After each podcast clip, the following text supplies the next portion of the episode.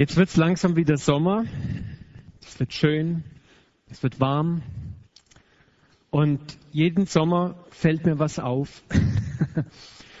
wir haben dann, wenn wir mit dem Worship anfangen, haben wir hier vielleicht höchstens 20 Leute sitzen. Und ich habe oftmals so nachgedacht, das Wort Gottesdienst heißt ja eigentlich, dass wir kommen, um Gott zu dienen. Ich glaube, dass wir in unserer Kultur das eher andersrum verstehen. Wir kommen hierher, um von Gott bedient zu werden. Aber die, die Urintention eigentlich auch, das geht ja zurück auf den Tempeldienst, ist die gewesen, dass das Volk Gottes eigentlich kommt und Gott dient, ihn anbetet. Und Anbetung bedeutet ein Stück weit auch, ich sage Gott, wer er ist. Ich opfere ihm Zeit in seiner Gegenwart. Ich zeige ihm damit, dass er mir wichtig ist, dass er mir etwas bedeutet, dass er für mich nicht nur eine fromme Fiktion ist, der ich vielleicht nachfolge.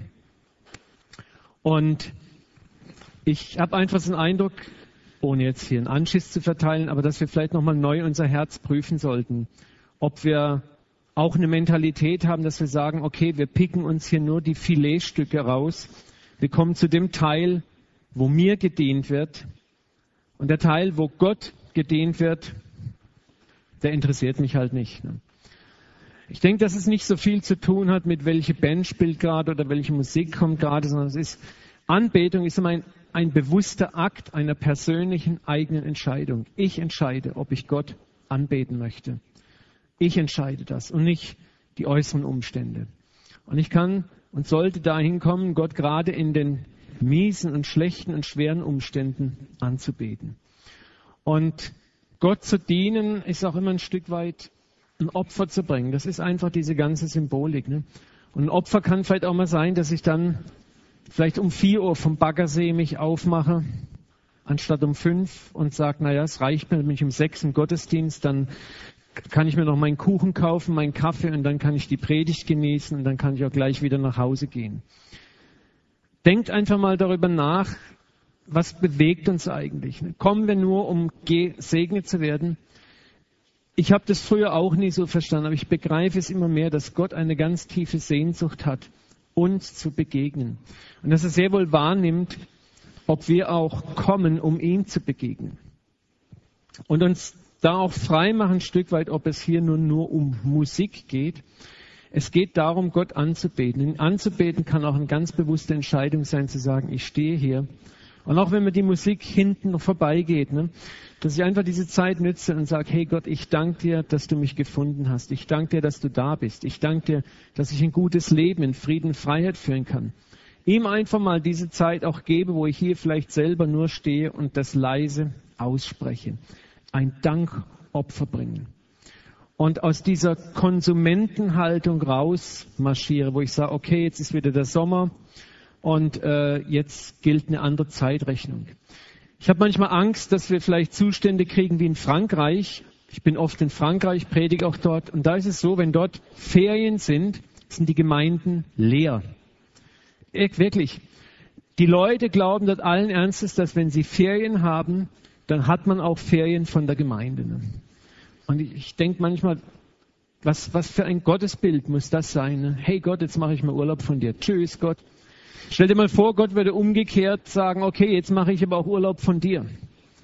Ich glaube, das Chaos würde ausbrechen. Aber das zeigt ein Stück weit, wie real ist uns Gott eigentlich? Wie real ist unser Glaube wirklich? Wie real rechnen wir wirklich mit Gott? Und ich hoffe mir, dass ihr hier nicht nur herkommt, um in der Predigt toll entertained zu werden und äh, das ist so das Filetstückchen, was man sich rausschneidet. Und der Rest, naja. Vielleicht sagst du auch, na, ich gehöre hier eh nicht zur Gemeinde und dann ist ja eigentlich egal, wann ich komme und nicht komme. Ich glaube nicht, dass das mit Gemeindezugehörigkeit etwas zu tun hat, sondern dass es etwas zu tun hat mit der Zugehörigkeit zum Leib Christi. Und das hat nichts zu tun, ob du CZK oder Fabrik oder Missionswerk oder sonst wo bist. Wenn wir dahin kommen, wo Gott angebetet wird, dann sollten wir mit einem ganzen Herzen kommen und nicht sagen, wir suchen uns irgendwelche Filetstückchen raus. Das ist jetzt kein Blame gegen Leute, die jetzt mal, sage ich, jeder hat mal ein Problem musst was unternehmen oder du bist vielleicht auf Besuch, davon reden wir gar nicht, sondern jeder muss sich hier auch selber prüfen, wo es echt darum geht, wo ich in einer Haltung lebe, die eigentlich nicht korrekt ist.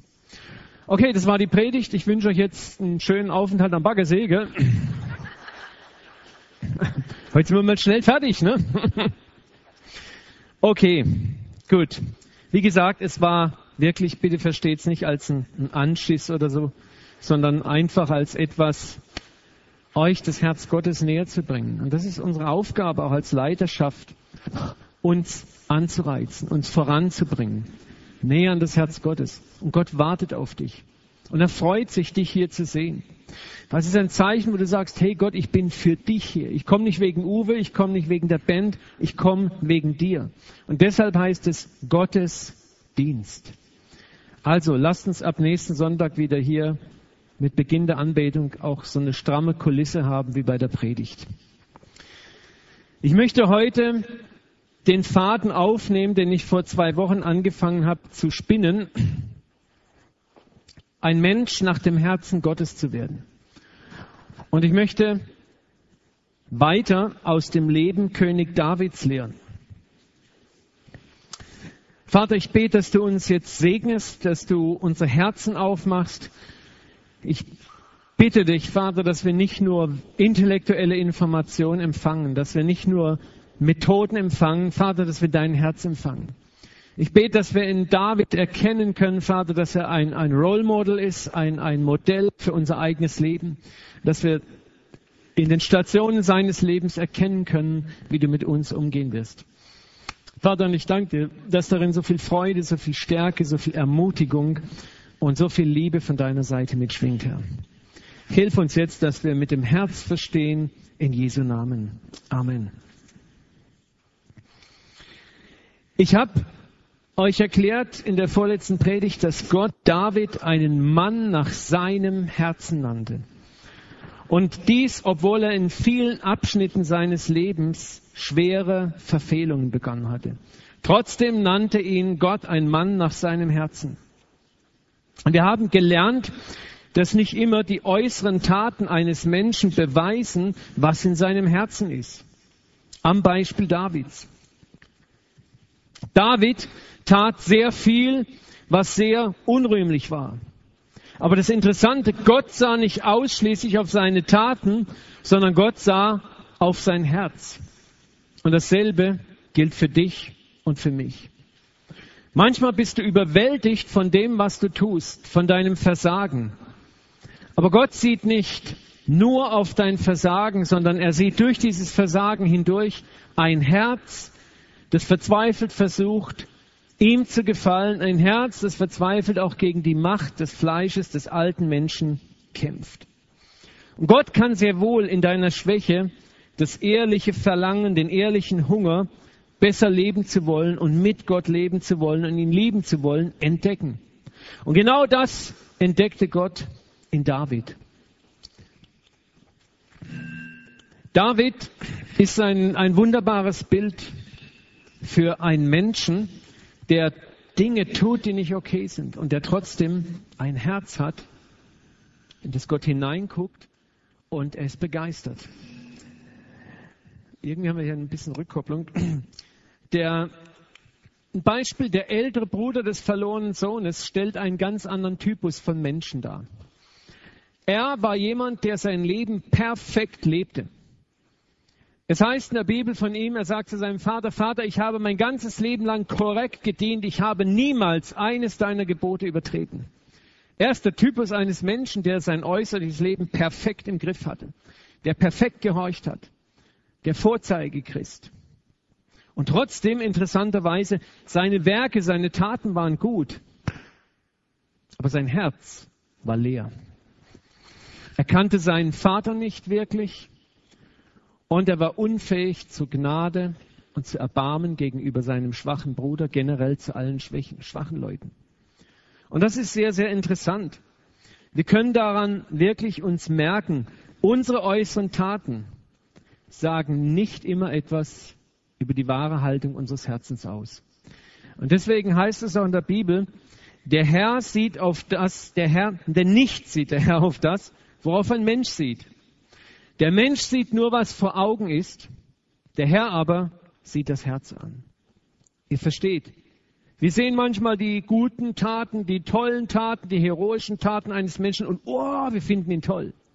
Und Gott sieht das Herz an, sagt, du weißt ja gar nicht, was in dem Herz los ist. Und du siehst vielleicht einen Menschen und du siehst ihn versagen, du siehst ihn stolpern, du siehst ihn fallen und du sagst, oh Gott, was für ein Chaot und das soll ein Christ sein und oh. Und Gott sagt, hey, du siehst sein Herz nicht. Oh, ich liebe ihn so. Es ist manchmal eine völlig verdrehte Welt. Das soll nicht heißen, dass wir jetzt hurra alle ein saumäßiges Leben führen müssen, weil unser Herz ist ja okay, sondern es soll uns eher trösten da, wo wir vielleicht versagen und der Feind uns angreift. Ich möchte in den nächsten Predigen, ich werde eine Serie von vielleicht vier Predigen halten über dieses Thema, möchte ich entwickeln, wie David nun zu einem Menschen wurde, nach dem Herzen Gottes, was ihn auszeichnete und vor allem, wie Gott ihn dahin erzog. Und das Erstaunliche ist, das ist der Weg, den Gott auch mit uns gehen wird. Und ich möchte dich mal fragen, möchtest du ein Mensch nach dem Herzen Gottes werden? Amen. Wir lassen jetzt mal das Spielchen. Hebt mal alle die Hände.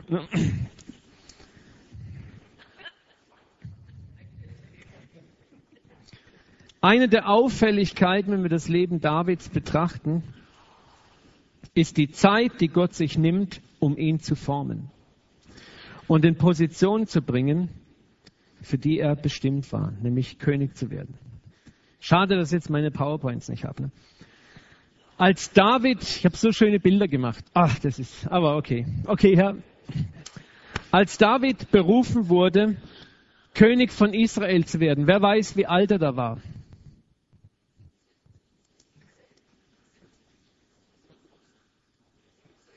Okay, wer ist für 17?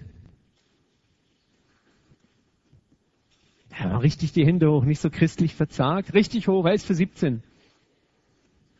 Okay, 17 ist richtig. 17 Jahre. Wann wurde er König? 30? 37? Hm? Karin, was sagt die Bibel? Ich sehe alles von hier vorne. Ich habe meine Laserbrille auf. Ne? Mit 37 wurde er König über ganz Israel. Er wurde vorher schon König in Hebron, aber über ganz Israel mit 37. Jetzt stell dir das mal vor. 20 Jahre sollten vergehen, bis sich die Prophetie, die über ihn ausgesprochen wurde, erfüllte. 20 Jahre. Denk mal drüber nach, was 20 Jahre sind. Das ist eine Menge, Menge Holz. Und das Leben Davids kann deshalb in so vielen Bereichen ein Beispiel für unser eigenes Leben sein, welche Stationen zum Beispiel Gott mit uns geht, um uns, um uns in unsere Berufung zu führen. Und wenn ich von Berufung rede, dann meine ich nicht nur hier einen irdischen Dienst als was weiß ich, Mr. Superhealing und Mr. Superprophet, sondern Gott bereitet dich hier schon vor für deine Aufgaben in der Ewigkeit. Die Bibel sagt sehr klar, wir werden mit ihm auf seinem Thron sitzen und mit ihm regieren. Du bist erhoben in die höchste Aristokratie des Universums. Du wirst einmal mit Christus regieren über das ganze Universum, von dem du nicht mal einen Schimmer hast, was das eigentlich bedeutet. Und hier bereitet Gott dich vor.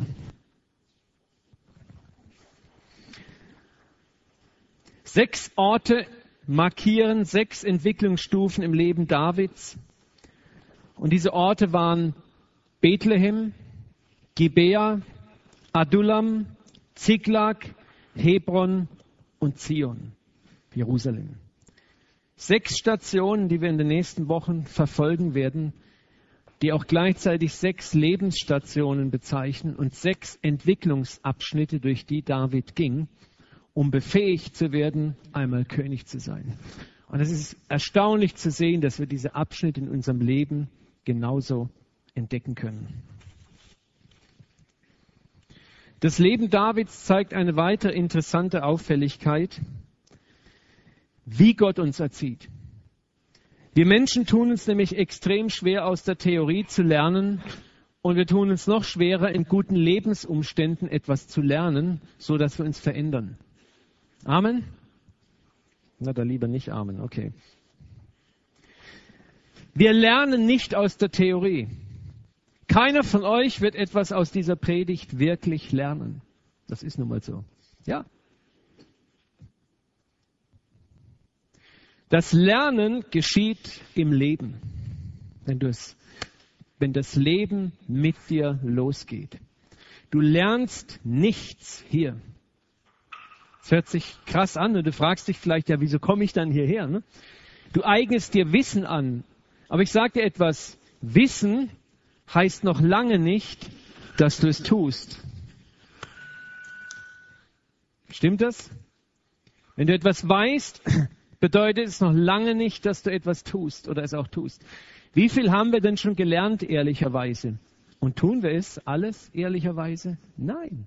Wir wissen es. Aber Wissen heißt noch nicht tun. Und selbst es tun heißt noch nicht unbedingt es richtig tun oder das Richtige tun. So, und deswegen wird Gott uns immer wieder in Lebensumstände hineinstoßen, in der du plötzlich erkennst, wo die Praxis nämlich aufhört, äh, wo die, die Theorie aufhört. Was du hier lernst, ist Theorie. Und dann gehst du in den Alltag und dort rennst du mit dem Kopf gegen die Wand und erkennst so die Grenzen der Theorie. Du erkennst nämlich plötzlich, dass du ein stures Herz hast Du erkennst, dass du ein träges Herz hast. Du erkennst, dass du ein faules Herz hast. Ich auch. Ja? Und dass es gar nicht so einfach ist, die tollen, oh, war das eine super Predigt heute wieder, ne? Also ich mag schon, wenn die Leute zu mir kommen nach der Predigt und sagen, hey Uwe, das war so ein super Wort, ne? Aber ich sage mir dann auch immer, hey, ein super Wort war es dann, wenn es unser Leben verändert. Ansonsten war es eine gute Rede. Okay. Ich weiß, dass ich gut reden kann. Aber darum geht es wirklich nicht. Amen. Wir wollen verändert werden. Ansonsten geh lieber ins Kino, da hast du viel mehr davon, als mir zuzuhören.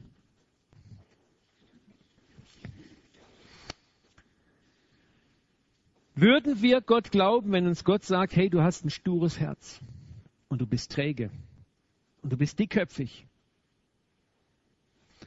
Wir würden es nicht glauben. Im Gegenteil, wir würden so sein wie Petrus. Und wir würden sagen, nein, hey Gott, ich bin bereit mit dir zu sterben, in den Tod zu gehen. Ich hau Köpfe ein, schlag Schädel ein, Ohren ab, ich mache alles für dich. Wir würden so überzeugt sein von unseren Fähigkeiten, sofort und augenblicklich einen bedeutsamen Posten im Reich Gottes zu kriegen, wenn man uns doch nur gleich geben würde. Und es geht um Berufung. Es geht darum, dass Gott dich in eine Berufung führen möchte. Gott hat für jeden von uns eine Berufung. Und wir möchten gern, dass diese Berufung sofort in Kraft tritt. Und hier können wir etwas sehr Interessantes von David lernen. Gott muss mit uns den langen Weg der Selbsterfahrung gehen, damit wir dort lernen, von ihm abhängig zu werden. Weil am Anfang unseres Weges, wisst ihr, wovon wir abhängig sind? Nämlich von uns und von den anderen. Damit fängt meistens alles an. Wir schauen auf unsere Stärke und wir schauen auf die anderen. Und das weiß Gott. Trotz aller Beteuerungen von unserer Seite weiß es Gott.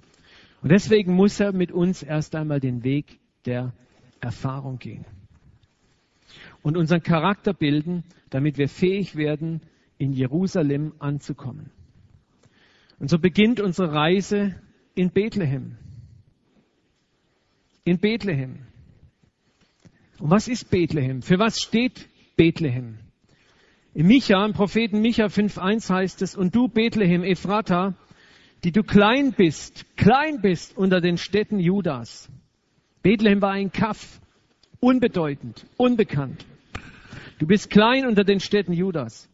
Aber aus dir wird der kommen, der in Israel Herr sein wird, dessen Ausgang von Anfang und von Ewigkeit her gewesen ist. Ist gleichzeitig einer der, der brutalsten Prophetien über den Messias. 800 Jahre vor Christi Geburt, Micha 5.1. Das ist einer der kleinen Propheten in der Mitte der Bibel. Micha 5.1. Und du fängst in Bethlehem an und Bethlehem ist klein. Was heißt das für uns? Was immer Gott in deinem Leben beginnt, wo immer Gott eine Berufung mit dir beginnt, scheint es klein und unbedeutend zu beginnen. Und das gilt für dein Leben und deine Berufung, die über dich vielleicht ausgesprochen wurden. Es beginnt klein und unbedeutend. Klein für dich und klein vielleicht für deine Freunde. Bethlehem war zu jener Zeit, wie gesagt, ein, ein Nest, ein Kaff. Aber Gott besuchte dieses Nest und dieses Kaff durch den Propheten Samuel. Er sagte, geh dort nach Bethlehem zum Haus Isais. Einen seiner Söhne habe ich mir auserwählt, dass er der nächste König in Israel sein soll. David war ein junger Mann, wie es zu dieser Zeit Tausende von jungen Männern in Israel gab. Niemand kannte ihn. Er war ein Nobody, ein Niemand. Er war der siebte von sieben Söhnen, also der jüngste. Und sein Job war, die Schafe zu hüten. Das, was eigentlich normalerweise die Diener machten.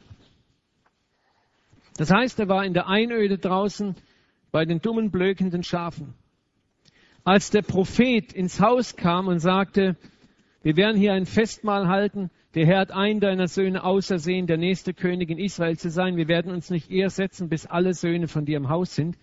Wen lädt sein Vater ein? Von sieben Söhnen lädt er sechs ein.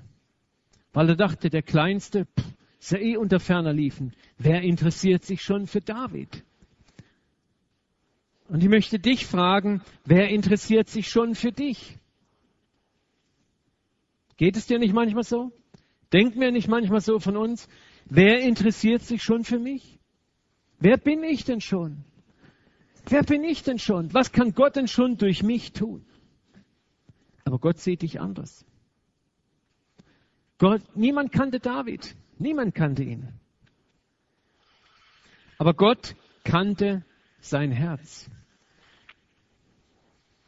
Selbst Samuel, der von Gott beauftragt war, den Jungen zu suchen, kriegt die Söhne aufgereiht und was macht er? Sein Blick fällt natürlich sofort auf den hochgewachsenen, gut gebauten Erstgeborenen. Er hat ungefähr so eine Figur wie der Peter gehabt, so eine stämmige deutsche Eiche. Ne? Steh mal auf, Peter, ne? genau. Und er sagt, jawohl, das Gott, hey, das ist dein Mann. Wow. Gott, wie ich das erkannt habe. Ne? Und Gott sagt, blöd, Mann.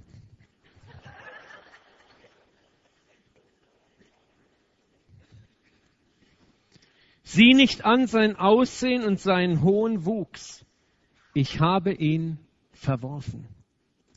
Denn der Herr sieht nicht auf das, worauf ein Mensch sieht, sondern der Herr sieht das Herz an. Und Freunde, so ist es oft in unserem eigenen Leben. Wir glauben, wir sind ein Niemand. Wir glauben, wir wohnen im Niemandsland. Und niemand nimmt je Notiz von uns. Selbst unsere Umgebung, wie die Eltern, die Geschwister, die Freunde, nehmen nichts Besonderes an uns wahr. Vielleicht werden wir nicht mal in der Gemeinde erkannt. Der Pastor erkennt nicht mal deine Fähigkeiten. Aber Gott sieht in dein Herz. Gott sieht, was in dir verborgen ist. Und so passiert, was manchmal passiert. Du stehst in irgendeiner Veranstaltung, in irgendeinem Gottesdienst, irgendein Prophet tappt auf dich zu, legt die Hände auf dich und prophezeit etwas über dich. Dich trifft schier der Schlag und du kriegst eine Lebensberufung ab. Und du kannst es gar nicht fassen. Dabei kommst du dir doch so klein und unwichtig vor. Und ich möchte hier etwas sagen. Es ist völlig egal, wie alt du dabei bist. David war jung, als er erwählt wurde. Aber ich möchte dir heute sagen, wenn du jetzt über 17 bist, nicht, dass du denkst, na, dann kann ich ja getrost einschlafen jetzt für die nächsten zwei Stunden. Mose wurde mit 40 über, mit 40 erstmal in die Wüste geschickt. Und dann hat er irgendwann so mit 80 sein Berufungserlebnis gehabt, wo Gott ihn berief. Abraham war 75, als Gott ihn berief, sein Land zu verlassen. Es hat nichts mit deinem Alter zu tun. Es hat nichts damit zu tun, wie alt du bist. Ich hasse es immer, wenn dann so diese idiotischen Aufrufe von vorne kommen. Ja, Gott will die Jugend erwählen und ja, da, da, da, da. Und die Alten schließen die Augen, lehnen sich zurück und sagen, okay, das war's für uns. Ich sage dir, Gott erwählt weder jung noch alt. Was haben wir gerade gelernt? Was sieht Gott an? Nicht das, was vor Augen ist, sondern dein Herz. Und Gott ist es völlig wurscht, ob das Herz in einem 17-Jährigen schlägt oder in einem 70-Jährigen. Wenn dein Herz stimmt, dann hast du Gottes 2000-prozentiges Ja auf deiner Berufung sitzen. Darum geht es. Und deswegen häng hier nicht ab, nur weil du vielleicht denkst, naja, ich kriege jetzt bald meine Rente, gell, und jetzt ist er gelaufen, ne?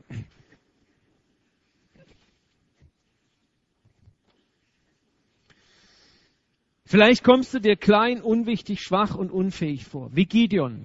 Als der Engel Gideon erschien auf der Tenne, und ihm sagte, du wirst Israel von den Midianitern befreien, sagt er, bitte was, wo, wo ich, steht hier noch jemand, also mich kannst du nicht meinen. Ich bin der Kleinste, der Dümmste, der Schwächste. Er leiert das ganze Ding auf. Und Gott sagt, Gott ignoriert ihn völlig. Er sagt, du wirst sie schlagen wie ein Mann. Du darfst eins nie vergessen, es ist Gott, der dich beruft und nicht du selber, der dich berufst. Das ist das Entscheidende. Und wenn er dich beruft, sorgt er auch dafür, dass deine Berufung ein Erfolg wird. Und er macht keinen Fehler, egal wie gering du von dir denkst. In Johannes 3:27 sagt Johannes der Täufer, kein Mensch kann sich etwas nehmen, wenn es ihm nicht vom Himmel her gegeben wird. Das ist gute Nachricht, du kannst dir gar keine Berufung nehmen, es sei denn, der Himmel gibt sie dir. Und Gnade denen, die sich eine Berufung nehmen und, und eine künstliche Berufung ausleben, das geht den Bach runter. Und im Römerbrief heißt es, Gottes Gaben und Berufung werden ihn niemals reuen. Wenn Gott dich berufen hat, wird es ihn niemals reuen, zu dir Ja gesagt zu haben. Niemals. Er wird seinen Ruf erfüllen an dir.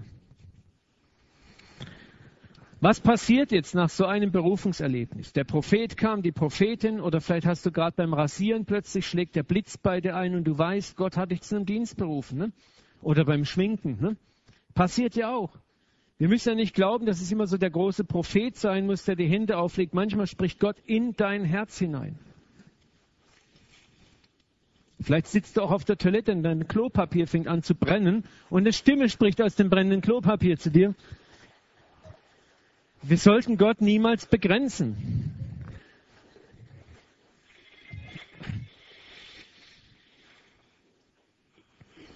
Aber was passiert, wenn wir diese erste prophetische Rede empfangen haben? Ich will es dir sagen. Vielleicht sagt der Prophet sogar, in kurzer Zeit wird dies und das geschehen. Und was denkst du dann in kurzer Zeit? Okay, nächste Woche geht's los. Aber alles spätestens nächsten Monat geht's ab. Und du beginnst Pläne zu schmieden, Vorbereitungen zu treffen. Du fängst vielleicht sogar an, gleich ein EV zu gründen. Ne? Du gibst deinen Job auf, du ziehst um und du machst alles Mögliche. Weil du willst ja bereit sein. Jetzt geht's ab. Der Herr hat gesprochen. Jetzt wird mein großer Dienst beginnen. Aber bei Gott gelten andere Zeitmaßstäbe. In Petrus 1. Petrus 3,8 heißt es, ihr Lieben, ein Tag vor dem Herrn ist wie tausend Jahre. Und tausend Jahre wie ein Tag. Was Petrus damit sagen will, will uns nicht erschrecken, aber er sagt, Zeit ist irrelevant für Gott. Zeit hat nur für uns eine Relevanz. Für Gott ist sie irrelevant. Wir meinen, weil unsere Lebensuhr tickt und davonläuft, Gott gibt Gas, es muss jetzt passieren. Und Gott sagt, ich kenne den gelegenen Moment. Ich weiß, wo der Kairos-Moment in deinem Leben ist. Und jetzt spiel den Ball flach und vertrau mir.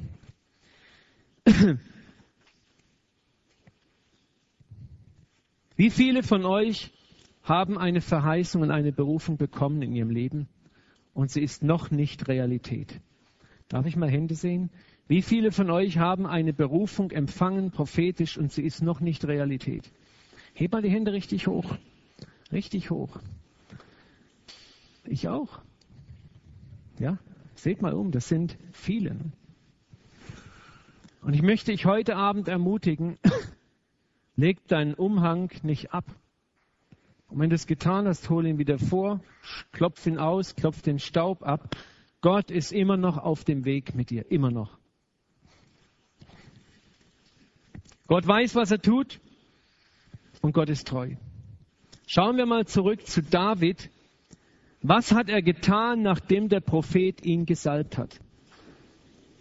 Nachdem er diese unglaublichen Worte aussprach, der Herr hat dich erwählt, dass du Herr über das Haus Israel wirst, du bist der nächste König. Ging er sofort los zum nächsten Goldschmied und sagt, hey, nimm mal Maß und gieß mir eine tolle Krone, ich zahle später, wenn ich König bin ging er zu Giorgio Armani und sagte, ich brauche die feinsten äh, Anzüge und Roben. Ich werde jetzt in Kürze König sein. Die Rechnung schick bitte dann an den Hof. Ging er sofort überall in Bethlehem in der Stadt rum, sagte, hey Leute, wir sind das Neueste. Ich bin euer König. Huldigt mir. Kündigte er seinen Mietvertrag oder sagte, hey Papa, tschüss, hier in deiner Dreckhöhle halte ich es nicht mehr aus, ich bin jetzt zu besseren berufen. Oder ging er womöglich zu Saul und sagte, hey Saul, gib mir bitte jetzt einen Lehrvertrag, ich muss bei in die Königslehre gehen. Ließ er sich nur noch mit sie ansprechen, beschäftigte sich nur noch mit edlen Aufgaben. Wir lachen, aber das ist oft manchmal das, die Gefahr ist sehr groß, wenn wir eine klare Berufung von Gott erhalten, ich habe es schon oft genug erlebt, dass Leute sofort Amok laufen und genau in diese Richtung abgehen. Und sie tun Törichtes. Und sie starten zu einem Höhenflug, weil sie glauben, keine Zeit verlieren zu müssen. Und enden oft in einer peinlichen Bruchlandung, die man hätte vermeiden können. Das heißt nicht, dass Gott sie hasst oder verärgert ist, aber es ist Dummheit. Was tat David? Das ist interessant. Es gab eine Zeit, ich weiß nicht wie lange nach dieser Prophetie, da heißt es ganz lapidar, da sandte der König Saul Boten zu Isai und ließ ihm sagen, sende zu mir deinen Sohn David, der bei den Schafen ist. Wo war David? Nach dieser Prophetie? Bei den Schafen immer noch. Er hat, ist gesalbt worden, er ist äh, beprophezeit worden und danach stand er auf, schnappt seinen Hirtenstab, sein Hirtentäschchen und marschiert zurück in die Wildnis zu seinen blökenden Schafen. Und wir würden jetzt sagen, ja, David, bist du blöd, du hast hier eine Berufung erhalten, jetzt mach mal was, beweg was. Also das hätte ich früher gemacht. Aber David war noch immer bei den Schafen. Nach seiner Salbung zum König tat er, was er immer getan hat. Er hütete die Schafe. Er stieg nicht in den geistlichen Höhenflug hinein und sagte, hey Papa, für solche niedrigen Arbeiten bin ich jetzt nicht mehr geschaffen. Du hast ja selber gehört und gesehen, ich muss mich jetzt auf mein hohes Amt vorbereiten bitte schick mal die Sklavinnen, dass mir jetzt die Nägel manikiert werden und ich muss ja auch ein bisschen mein Äußeres pflegen. Er diente einfach treu weiter in dem, was er bisher immer gemacht hatte. Und das ist eine sehr wichtige Lektion, die du und ich lernen können, wenn wir eine Berufung erhalten haben. Bleib einfach treu in dem, was du bisher auch getan hast. Gott hat dir in der Berufung nicht gesagt, schmeiß jetzt alles in die Ecke, und fang sofort an, dich auf das und das vorzubereiten. Sondern was Gott in der Regel macht, er gibt eine Berufung. Er möchte deinem Leben etwas Gutes tun, indem er dir zeigt, hör mal, du bist wichtig für mich, ich habe etwas für dich. Da kommt etwas auf dich zu. Sei bereit in deinem Herzen. Und was Gott viel mehr sagen möchte, ist, und warte auf mich. Ich, der allmächtige Gott, habe den ersten Schritt auf dich zugetan und ich, der allmächtige Gott, werde auch den zweiten Schritt machen und dich hineinführen in das, was ich für dich vorbereitet habe. Der Irrtum ist immer, dass wir meinen, jetzt sind wir gefragt. David belehrt uns eines anderen. Warum war er immer noch bei den Schafen? Ich glaube, tief in seinem Herzen war er sich absolut sicher, dass Gott ihn zur rechten Zeit die weiteren Schritte einfach zeigen würde. David kapierte, dass Gott ihn unter tausenden junger Männern in diesem Kaff gefunden hatte. Und David vertraute darauf, dass Gott genau wusste, was weiter zu geschehen hat. Und deswegen sagte David, okay, Gott hat mich da gefunden, dann kann ich jetzt auch einfach hier weiter meinen Job machen, bis Gott weiterspricht, die nächsten Aufträge gibt. Und hier ist eine so wichtige Lektion für uns zu lernen, nämlich abhängig von Gott zu sein und nicht abhängig von dem äußeren Druck, den eine Berufung vielleicht auf dich legt.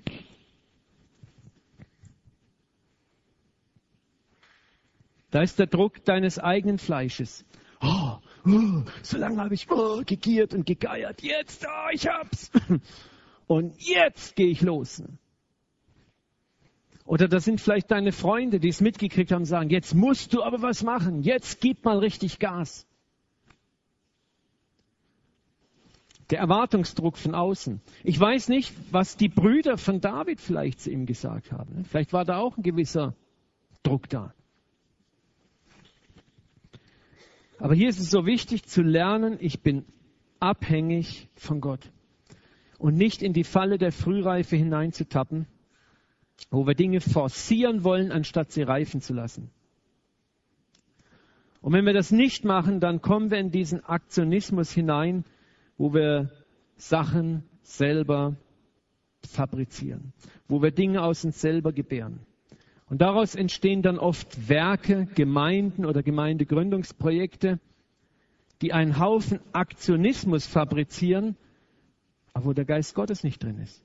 Das sieht vielleicht ganz beeindruckend aus, aber es wird alles mit immens viel Mühe, mit immens viel Kraft und Power am Leben erhalten. Und viele Leute bleiben auf der Strecke. Und es ist wenig wirklich tiefe, greifbare Frucht und Frieden da. Und der Geist Gottes geht ganz andere Wege. Jesus sagt, mein Joch ist sanft und meine Last ist leicht. Und Jesus sagt, sitz und warte auf mich. Ich habe den ersten Schritt getan, ich werde den zweiten Schritt tun.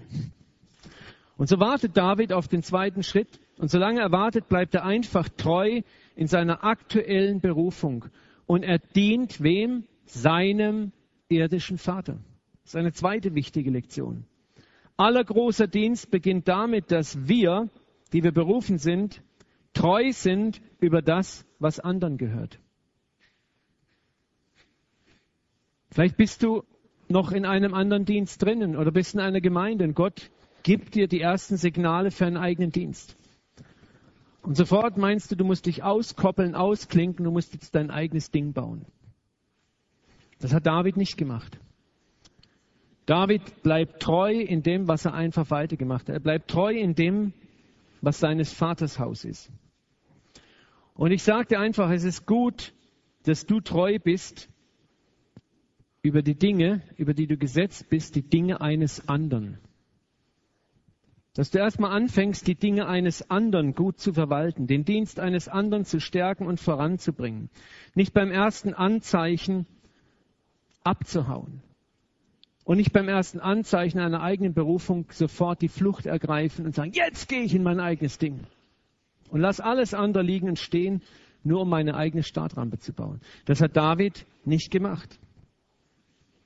Weil wir damit anzeigen, wie wenig Treue eigentlich in uns selber ist. Wie wenig wir Gott vertrauen, dass er uns zur rechten Zeit herausrufen wird.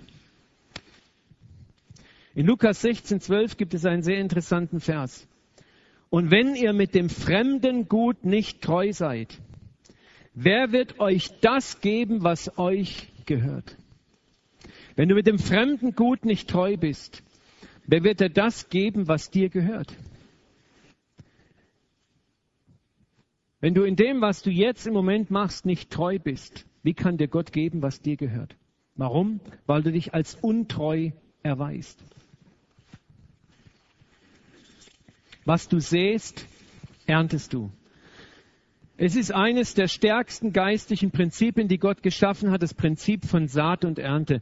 Was wir säen, ernten wir.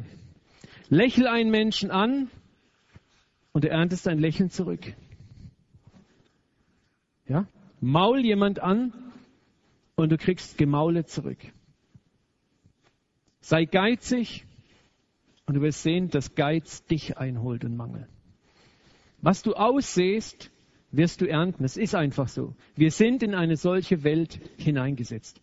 Und genauso ist es, wenn du Untreue aussehst, dann wirst du in deinem eigenen Dienst, den du dir dann aufbaust, Untreue ernten. Du wirst erleben, dass deine eigenen Mitarbeiter untreu sind. Dass deine eigenen Mitarbeiter beim ersten Anzeichen einer Krise oder einer eigenen Identität sofort alles stehen liegen lassen, davonlaufen. Was du säst, erntest du. Immer. Gott kann dich nicht segnen, wenn diese Haltung beherrschend in dir ist, aus der Treue im Kleinen auszubrechen. Um deine eigene Berufung zu bauen. Gott wird dich deshalb nicht verwerfen, nicht ablehnen, aber es wird für dich Erziehung folgen. Es werden Umwege da sein, die du vermeiden könntest. Was geschah nun mit David? David blieb treu.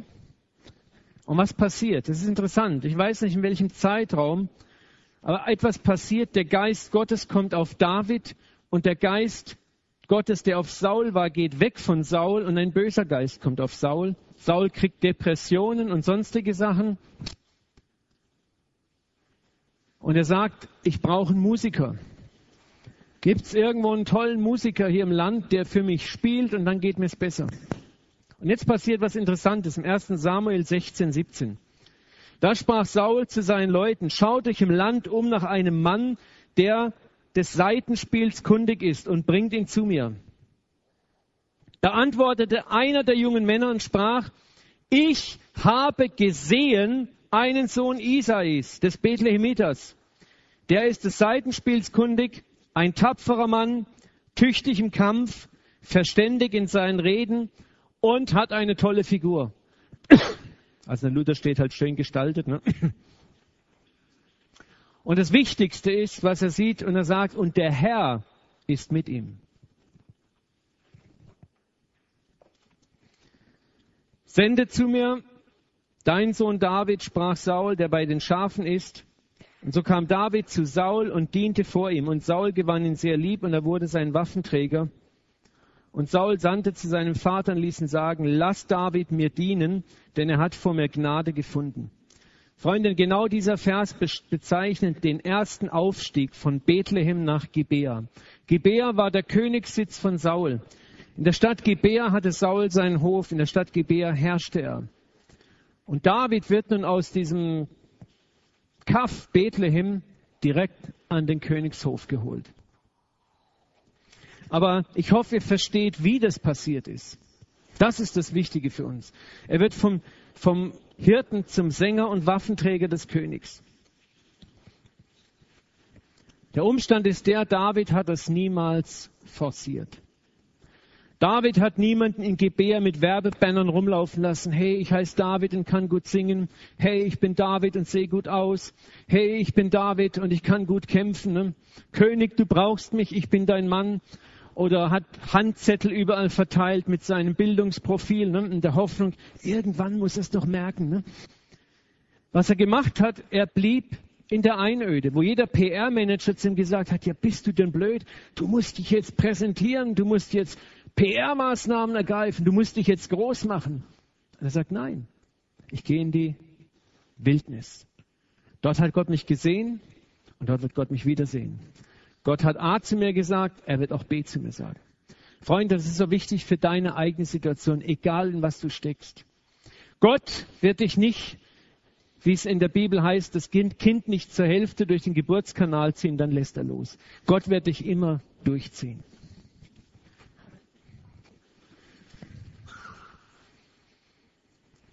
Und diese Treue brachte ihm die Beförderung. Es ist interessant, wie es passiert. Saul sagt, hey, ich habe Probleme, Depression und ich brauche jetzt mal ein Antidepressiva in Form von guter Musik. Und ein junger Mann steht auf und sagt, ich habe einen Sohn Isais gesehen. Das ist nicht interessant. Irgendwie hat irgendwo jemand David beobachtet. Und nicht, weil David irgendwo ein Casting gemacht hat, sondern er hat einfach treu in seiner Arbeit gelebt.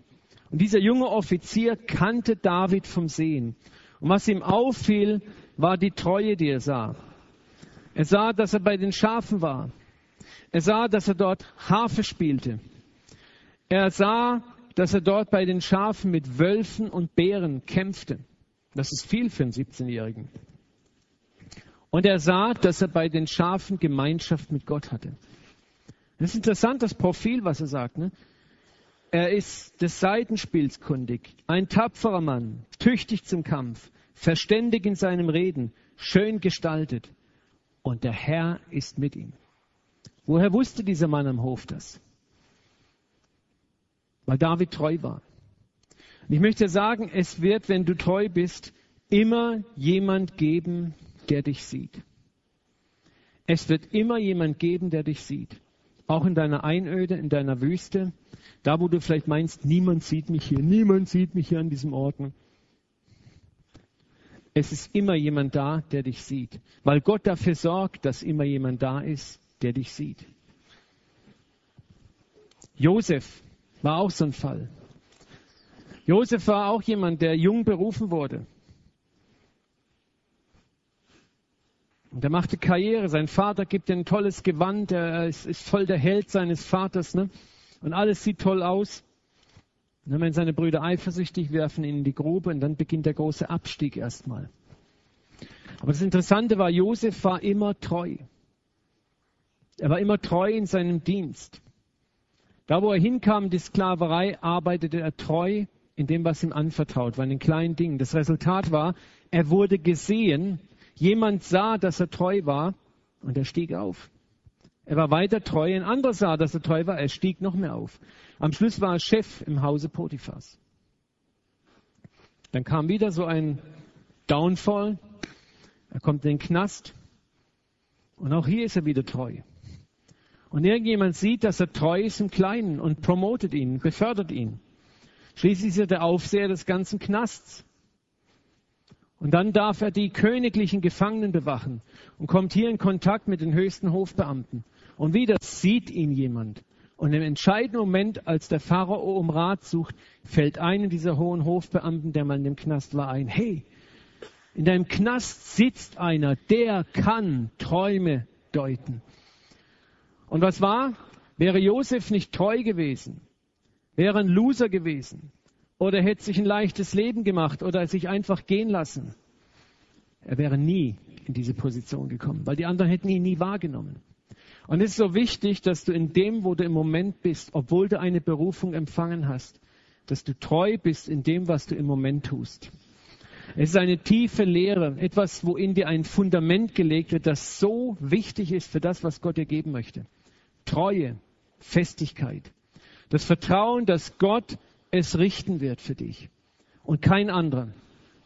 Das hat David davor bewahrt, später, wir werden da noch von hören, ein Königsmörder zu werden. Es gab eine Zeit, wo er Saul, der ihn verfolgte, vor seinem Speer hatte.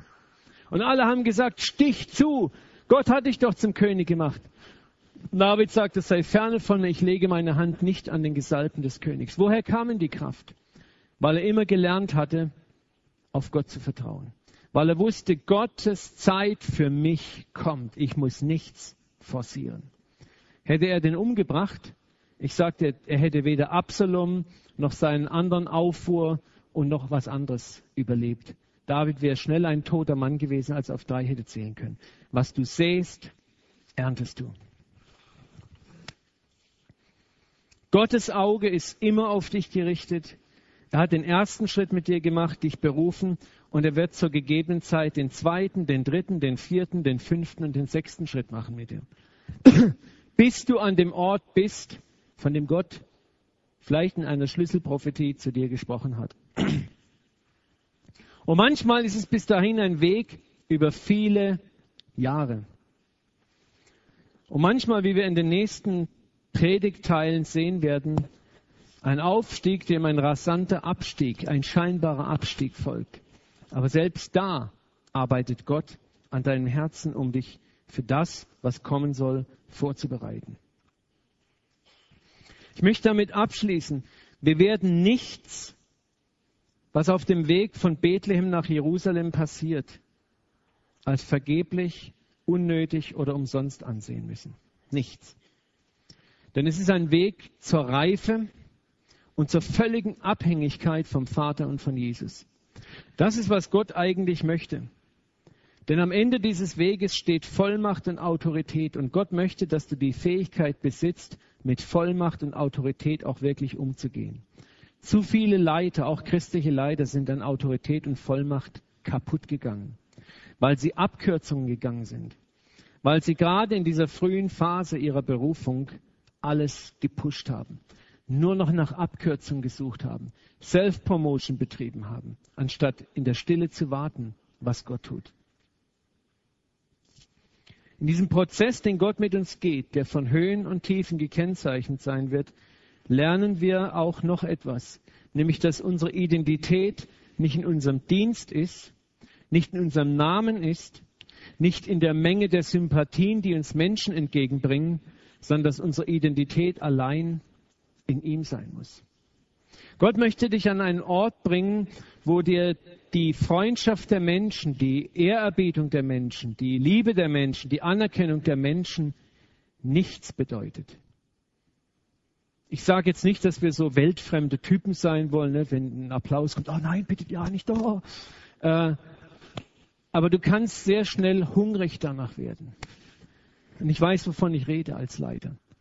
Dass Leute dich mögen, dass jeder dir wohlgesonnen ist, dass auch ja jeder dich gut findet und dass du überall immer eingeladen bist, dass du ja auch überall anerkannt wirst.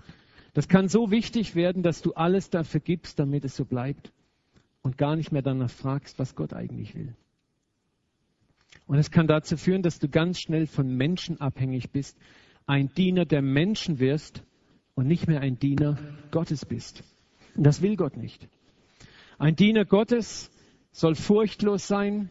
Ein Diener Gottes muss auch imstande sein, den Menschen auch etwas Unangenehmes zu sagen. Auch wenn sie anschließend den Rücken ihm zudrehen und weglaufen. Das hat Jesus vorexerziert. Selbst seine Jünger hat er gesagt, wollt ihr auch gehen? Und das kannst du nur, wenn deine Identität in ihm ist. Und das beginnt ganz früh, dass du das lernst. Indem du loslässt, an deiner eigenen Identität zu schrauben und zu bauen. Freundin, das wird dich unantastbar für den Feind machen.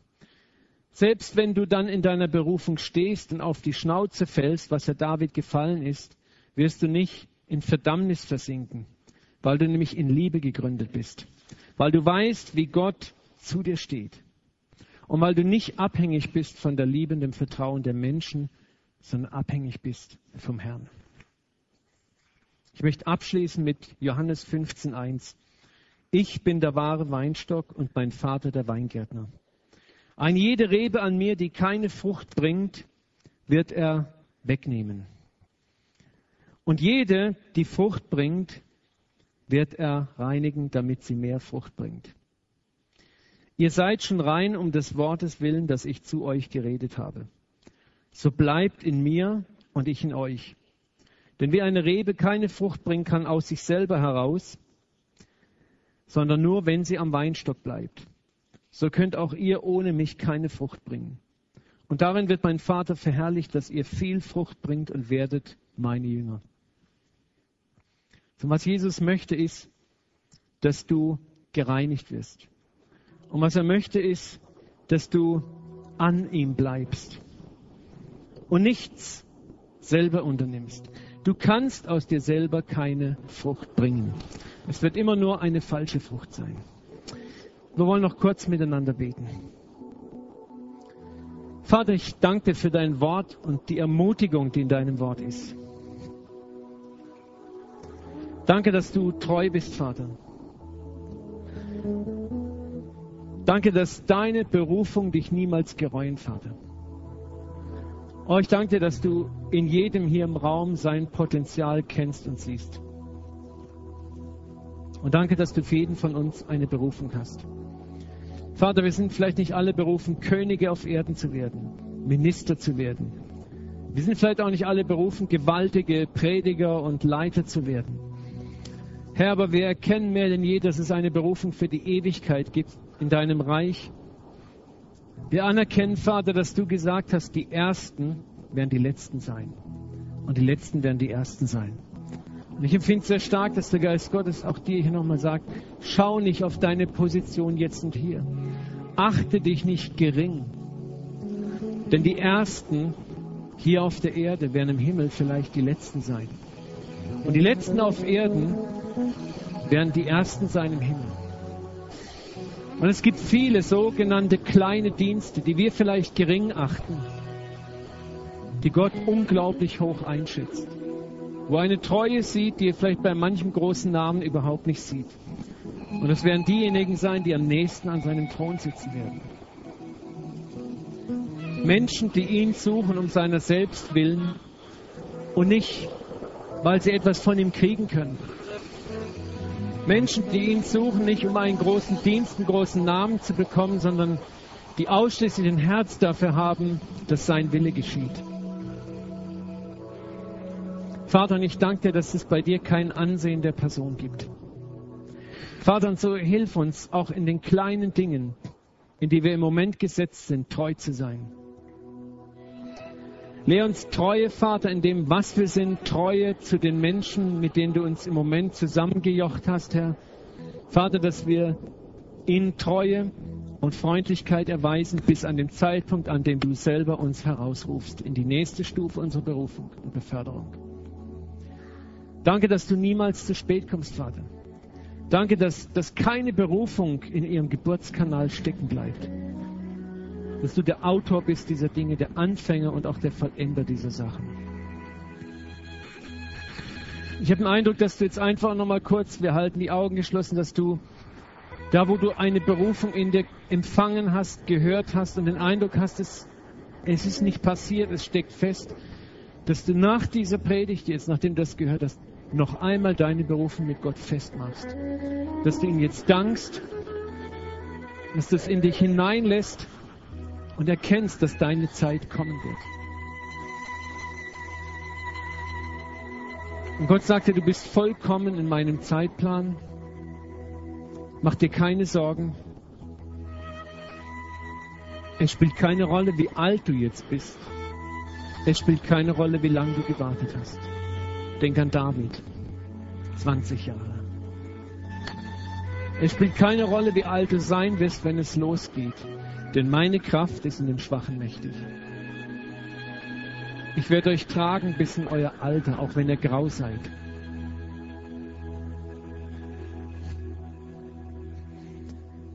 Vater, und wir nehmen jetzt neu unsere Berufung aus deiner Hand. Vater, wir klopfen den Staub ab davon. Heilige Geist, wir beten, dass du neues Leben in unsere Berufung hineinbläst.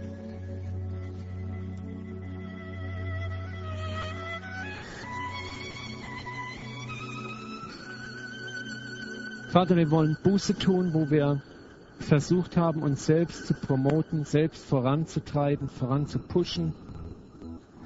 Wir wollen davon loslassen. Vater, wir wollen zurückgehen zu den Schafen. Wir wollen zurückgehen an den Ort, wo du zu uns gesprochen hast, voller Vertrauen, dass du erneut reden wirst. Voller Vertrauen, dass du die Menschen senden wirst, die uns hineinführen in die nächste Stufe unserer Berufung. Wir lassen los, Vater, und wir kehren zurück in die Ruhe vor dir, mit dir. Und es wird kommen. Und es wird uns überwältigen. Deine Treue wird uns überwältigen.